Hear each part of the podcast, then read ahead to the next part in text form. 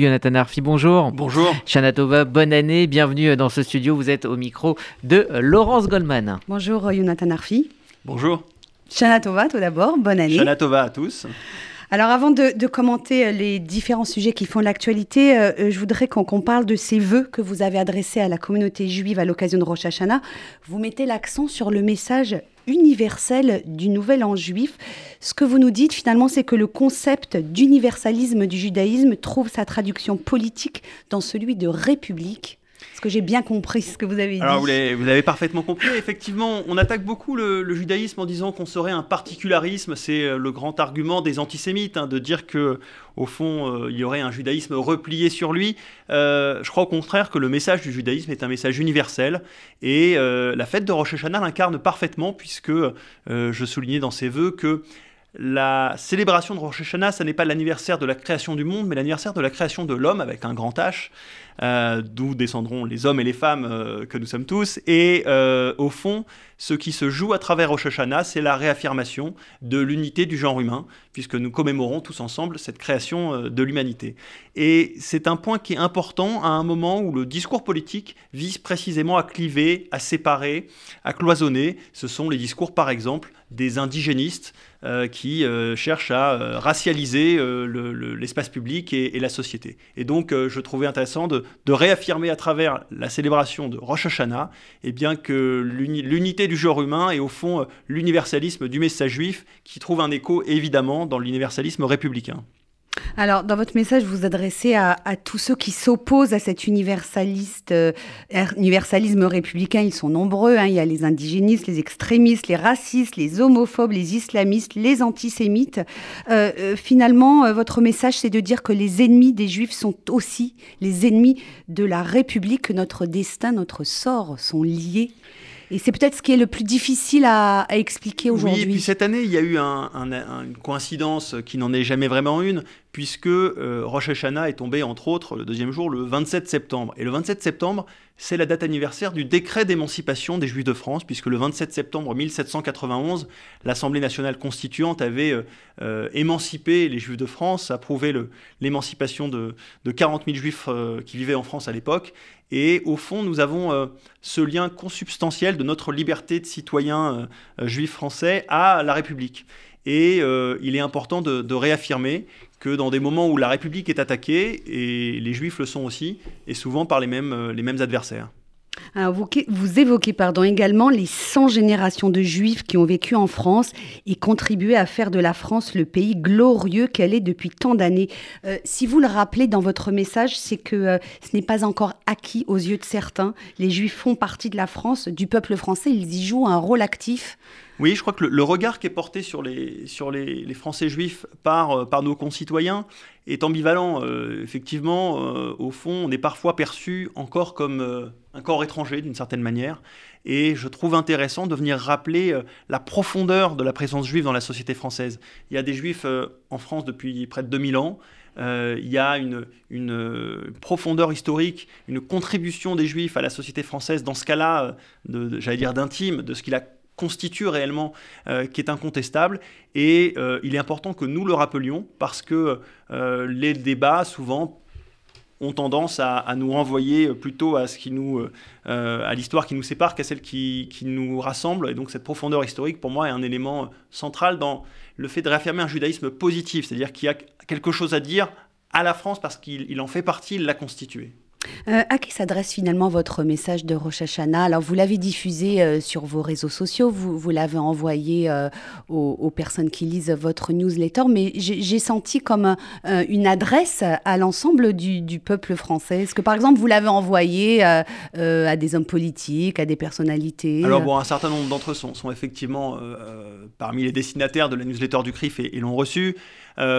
moi, ce qui m'importe, c'est de rappeler aux juifs et aux non-juifs, à la société française en général, que euh, le message du judaïsme est un message qui s'adresse à tous. Il y a une dimension universelle dans les valeurs euh, dont nous sommes dépositaires. Euh, le rôle du CRIF, eh bien, c'est de se faire le porte-parole de ces aspirations qui traversent la communauté juive, qui prennent leur source dans une histoire qu'on vient de rappeler ancienne, qui prennent leur source dans des, dans des textes, dans des valeurs que, morales dont nous sommes porteurs.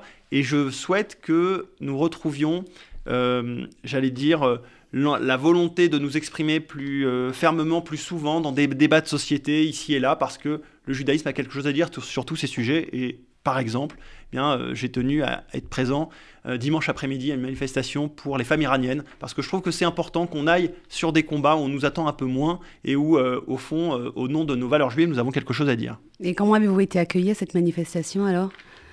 Très bien. Enfin, mm. les, organisateurs, qui sont la communauté iranienne de, Paris, sont ravis de voir des juifs à leur côté, une institution juive engagée à leur côté. C'est important.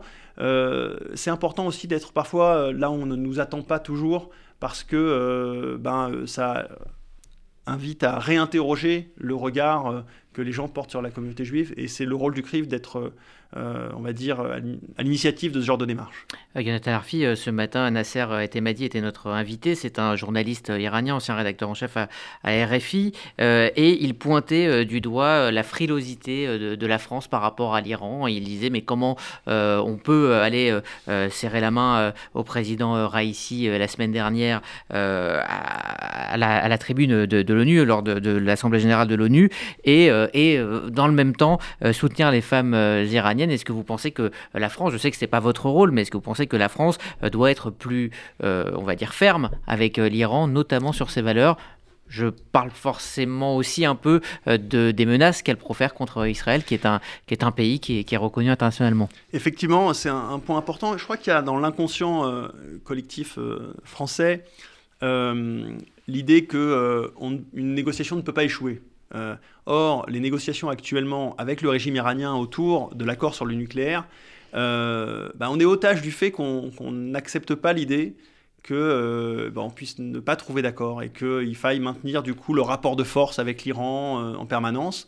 Donc il y a ce, biais-là souvent de, perception.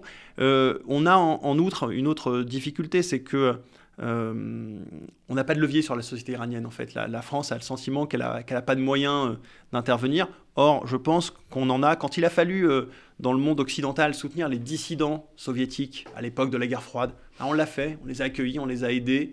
on a développé des, moyens pour qu'ils puissent être plus forts. Et puis à un moment donné, ils l'ont emporté d'une certaine manière. Et ben c'est un peu la même chose. On est engagé dans une bataille au long cours qui se joue au sein de la société iranienne. Je ne doute pas qu'à un moment donné, euh, le régime finira par tomber, ça n'est qu'une question de temps. Alors est-ce que c'est 5 semaines, 5 ans ou 50 ans, je n'en sais rien, personne n'a la réponse, mais ce qui est sûr, c'est que le monde occidental a un rôle à jouer parce que ceux qui sont en Iran ont besoin, enfin se regardent aussi à travers la solidarité qu'on exprime ou pas euh, à leur égard. Euh, les messages, malgré tout, même si coupe Internet finissent par arriver, finissent par passer, donc il y a besoin de se mobiliser. Euh, j'étais surpris de voir le, peu de monde qu'il y avait dans la rue à Paris pour soutenir ces, manifestations en Iran. J'espère que ces manifestations prendront de l'ampleur en France aussi dans les semaines à venir. Euh, je voudrais revenir, Jonathan Arfi, ce que vous disiez tout à l'heure, hein, cette opposition entre l'universalisme porté par le judaïsme et euh, le communautarisme euh, en France. Il y a des tentations au sein de la communauté juive de repli communautaire. Qu'est-ce que vous répondez à ceux qui nous accusent d'être également communautaristes? Mais vous savez, il y, a une, formule qui était celle du, rabbin Eli Benamozeg, fin 19e siècle, qui disait le judaïsme c'est euh, l'universalisme comme fin et le particularisme comme moyen. Et euh, il y a quelque chose qui se concilie parfaitement dans le, judaïsme, c'est l'idée que en cultivant notre, notre chemin, notre sillon, eh bien, nous participons à euh, une, mission, une vocation plus large, plus universelle. Donc les deux ne s'opposent pas dans la manière dont, le judaïsme a tissé ces deux concepts. je, puis en, diaspora, le judaïsme a toujours été une respiration entre des moments de ressourcement sur l'interne et puis des moments euh, d'ouverture vers l'extérieur. Donc ça dépend des périodes. Moi, je, vois des juifs de France qui sont euh, dans la société française, qui sont à l'aise en tant que juifs, là où ils sont, qui sont prêts à partager euh, leur, leur lecture, leur analyse, leurs valeurs avec leurs concitoyens. Donc je pense qu'on doit poursuivre cette démarche, à mettre en partage, parce que c'est que comme ça qu'on va aussi convaincre euh, nos concitoyens de, bah, d'abord de la réalité de, ce qui nous arrive, donc des questions d'antisémitisme sur lesquelles on a besoin de leur empathie, besoin de leur solidarité, et puis euh, aussi euh, de, j'allais dire, de partager les valeurs juives avec la société française de manière plus large. Euh, Jonathan Arfi, le parti Fratelli d'Italia de Giorgia Meloni est arrivé en tête euh, dimanche à l'issue des élections législatives en Italie. Euh, comment est-ce que vous qualifiez ce parti politique? On dit de lui qu'il est nationaliste, populiste, ultra-conservateur, post-fasciste. Est-ce que vous dites attention aux mots? C'est d'abord et avant tout un parti d'extrême droite alors, je ne suis pas un spécialiste de la, scène politique italienne, mais euh, ce que je constate, c'est que les ressorts politiques sur lesquels ça s'appuie, c'est-à-dire une dimension populiste, des discours d'exclusion, euh, sont quand même des ressorts qui sont traditionnellement ceux de l'extrême droite. Euh, il y a tout un débat sur la manière dont ce parti se, positionne. J'imagine que les, premières semaines vont nous donner un éclairage très rapide sur, la question. Moi, ce qui m'inquiète, c'est d'abord de, dire est-ce que ça va entraîner euh, euh, d'autres phénomènes similaires en Europe. Euh, L'Italie est un grand pays, vraiment qui a une importance capitale au sein de l'Europe, donc on n'est pas dans quelque chose de marginal. voilà, maintenant nous avons en France une situation politique où on a déjà vu lors des dernières législatives une poussée des discours populistes et un succès électoral aussi bien à l'extrême gauche qu'à l'extrême droite. Euh, je, il faut surveiller ce phénomène avec, avec attention. Ça va sans doute euh, donner des ailes aux, partis d'extrême droite dans toute l'Europe. Mmh. Ah, justement, en Europe, il y a l'Italie, il y a eu la Suède, euh, je crois que c'était il, y a dix jours, hein, avec une coalition droite, extrême droite qui est arrivée au pouvoir. Est-ce que vous y voyez un échec de la social-démocratie bah, sur notre continent? Alors, c'est un, c'est un échec euh, d'abord. Euh, c'est important cette votre analyse, puisque euh, à la tête du CRI, vous combattez justement ces, ces dérives extrémistes. ce qui me frappe, c'est la manière dont la digue vis-à-vis de l'extrême droite s'est effondrée. C'est une responsabilité, effectivement, d'abord de l'ensemble des partis républicains, pour employer des termes français. Ce pas exactement les mêmes termes qu'on emploierait évidemment dans, dans d'autres sociétés européennes. Euh, la social-démocratie a sans doute un, échec, euh, enfin une part de responsabilité, puisqu'elle n'a pas réussi à transformer les sociétés euh, comme a été l'ambition de la social-démocratie en Europe. les droites républicaines, enfin traditionnelles, ont leur part de responsabilité aussi. Ce qui est sûr, c'est que les discours qui font appel à la rationalité de l'électeur sont en difficulté aujourd'hui. Et on voit au fond émerger avant tout des discours qui font appel à l'émotionnel. Donc ce sont des discours populistes euh, qui euh, sont prêts à tous les raccourcis. C'est valable à l'extrême gauche, hein, c'est valable à l'extrême droite. Ils ont des agendas différents, c'est des problématiques très différentes et on doit les combattre de manière euh, sans doute différente aussi.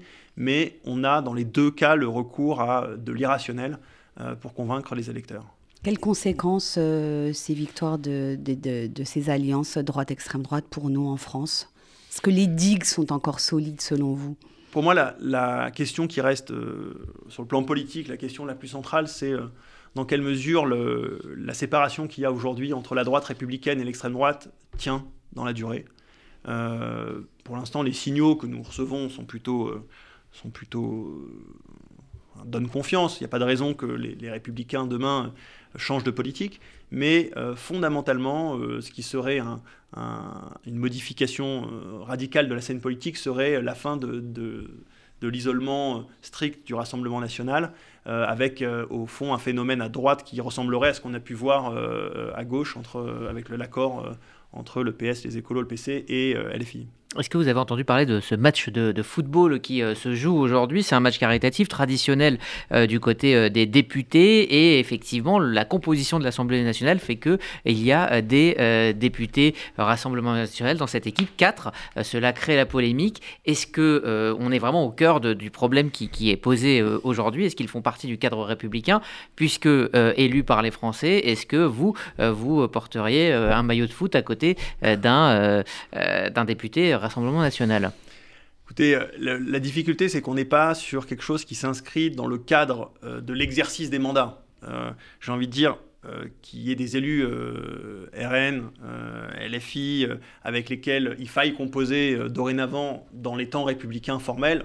nous les croisons malheureusement aujourd'hui dans des cérémonies officielles lorsqu'elles sont organisées par la puissance publique. c'est inévitable. eh bien, ça, on s'y fait. En revanche, le, point de débat sur cette histoire de match de foot est qu'au fond, c'est quelque chose d'accessoire. On n'est pas dans, le cœur de l'activité d'un député. Et donc, il y a eu un débat entre ceux qui, acceptent ou non de, jouer dans la même équipe que des, joueurs du Rassemblement national la question ne se pose pas pour nous euh, de toute façon, donc euh, voilà, ça n'a pas tellement de, sens. Maintenant, ce que je constate, c'est qu'on voit qu'effectivement les positions euh, changent. C'est-à-dire que la droite républicaine accepte de jouer dans l'équipe, la gauche y refuse. Il y a beaucoup de récupération, d'instrumentalisation autour de ce sujet. Ça perd d'abord le sens initial, qui est quand même d'abord de collecter des fonds pour une association qui s'occupe d'enfance, pour rappeler le sens de la, de la démarche. Bon, euh, c'est triste de voir que maintenant chaque petit geste va devoir être analysé aussi euh, dans ce sens-là. Euh, Jonathan Arfi, la montée de l'extrême droite inquiète et euh, euh, de nombreuses personnalités s'en font l'écho, mais est-ce qu'on risque pas d'oublier avec tout ça le communautarisme et ses dangers, notamment ces chiffres publiés par le ministère de l'Éducation nationale vendredi dernier avec ces entorses à la laïcité pardon, dans les établissements scolaires, hein, des entorses qui, augmentent, qui ont augmenté ces derniers mois, ou encore cette affaire de, de cette enseignante parisienne qui a été menacée de mort par le frère d'une de ses élèves qui a refusé d'ôter son voile. Oui, on a euh, le monde de l'éducation qui est devenu un, terrain euh, de jeu ou d'expérimentation pour euh, le, communautarisme, notamment islamiste. Il hein. faut être clair sur le, sur le sujet. C'est là qu'on vient tester la résistance républicaine. On la teste à la fois sur les enseignements, donc la contestation dans un certain nombre de cas des enseignements. Euh, que ce soit sur la création, la création du monde, les sujets de biologie, euh, sexualité, euh, et dans certains cas aussi les histoires liées à la mémoire de la Shoah ici et là, ou au conflit israélo-palestinien dans son enseignement, je crois que c'est en terminale. Donc tout ça est un premier, premier, un premier mode de contestation, c'est de venir tester la résistance républicaine sur l'enseignement. Mais c'est aussi, vous l'avez indiqué, sur maintenant la tenue des élèves, euh, euh, les, les, questions euh, de rythme scolaire, d'avoir des, des, temps ici ou là pour qu'ils soient calés sur, sur, des, sur des agendas religieux. et ça, il me semble que c'est quelque chose qui vient radicalement modifier un équilibre républicain qui était quand même relativement stable depuis, depuis longtemps, avec la laïcité appliquée, j'allais dire, comme depuis toujours, enfin depuis 1905. Pourtant, il y a la euh, loi de 2004 hein, qui interdit euh, le port d'un signe religieux dans l'enceinte des écoles. Euh, Papendia, il n'a pas apporté son soutien, du moins publiquement, à cette enseignante qui a été menacée de mort. Est-ce que c'est quelque chose que vous regrettez? On va voir comment ils vont, ils vont réagir. J'imagine qu'elle sera quand même soutenue comme il le faut par, par sa hiérarchie, enfin j'espère. Euh, à la tête du CRIF euh, depuis euh, la fin du mois de juillet, vous avez l'intention d'aller à la rencontre des acteurs de la société civile. Dans le cadre de cette problématique liée à l'école, quels seront vos interlocuteurs? Vous avez déjà lancé des invitations, des propositions de rencontres? Bah, Écoutez, sur le monde de, l'école et de l'enseignement, enfin l'éducation de manière générale, il faut qu'on parle au, plus de monde possible. Je, pense que, par exemple, les syndicats enseignants sont des acteurs extrêmement importants auxquels nous devrions nous adresser en tant qu'institution juive beaucoup plus souvent. les éditeurs de manuels scolaires, les associations de parents d'élèves, euh, évidemment les, différents euh, rectorats euh, d'académie sont, des interlocuteurs qui sont fondamentaux pour, pour nous, pour l'ensemble des raisons qu'on évoquait à l'instant, hein, à la fois les, les contenus d'enseignement, mais aussi le scolaire et périscolaire, disons. nous avons donc besoin de développer un canal d'échange euh, euh, j'aimerais que ça se concrétise dans une journée qui réunisse un peu l'ensemble de ces acteurs chaque année ou tous les deux ans euh, autour de l'enseignement contre effectivement l'antisémitisme, le racisme, la xénophobie. Que nous puissions mettre les acteurs autour de la table. Parce qu'aujourd'hui, il n'y a pas tellement d'espace où ces gens-là peuvent se rencontrer et discuter de ces sujets-là. Donc ça serait une initiative que vous prendriez, vous, euh, le CRIF? On a en collaboration, partenariat avec d'autres associations? avec Bien sûr, pour, pour, associer ceux qui doivent être associés. Mais euh, je, je, suis convaincu que le, la manière dont euh, les juifs peuvent jouer un rôle dans ce genre de débat, c'est au fond de créer les conditions du débat. C'est d'asseoir tout le monde autour de la table pour qu'on puisse évoquer ces sujets. Nous avons un rôle symbolique à jouer, hein. évidemment, la question du du traitement des revendications d'un islam politique euh, au sein de l'école se fait très souvent avec la mise en miroir mmh. de, la, de, la, place des Juifs historiquement dans, sur ces questions. Donc c'est important de rappeler l'attachement du judaïsme français à la laïcité, qui ne nous a jamais posé de problème. donc on a là-dessus un, une parole qui est attendue et qui est importante. Une dernière question, Jonathan Arfiel, concerne la situation aux États-Unis et plus particulièrement la ville de New York qui connaît une recrudescence euh, d'actes euh, antisémites à l'encontre de juifs religieux, donc qui portent des signes extérieurs euh, juifs. Qu'est-ce que ça vous inspire? Pendant longtemps, on a considéré que les États-Unis étaient l'Eldorado pour les juifs du monde entier. Aujourd'hui, c'est faux. Qu'est-ce qui se passe aux États-Unis de votre point de vue? Les États-Unis sont rattrapés par un phénomène que nous, nous avons connu, euh, enfin, qui a émergé en France il y a, 20 ans, donc ce entre guillemets nouvel antisémitisme adossé à de la haine d'Israël, euh, qui très clairement se traduit sur le terrain par des agressions euh, de personnes identifiées comme juives. je me rappelle il y a 20 ans, lorsqu'on avait des visites de délégations juives américaines, elles regardaient ça comme si c'est quelque chose qui ne les concernait pas et venaient exprimer leur solidarité, leur empathie avec la communauté juive de France mais euh, elle pensait vivre dans une, dans une autre société, dans un autre monde. Les dynamiques qui ont été à l'œuvre chez nous sont aujourd'hui les mêmes. D'abord, la radicalité sur les campus étudiants, euh, ce qui se passe aujourd'hui sur les campus américains d'un point de vue idéologique, conceptuel est extrêmement troublant. C'est de là que viennent euh, tous les concepts, euh, au fond, euh, liés à la racialisation de plus en plus marquée de la société.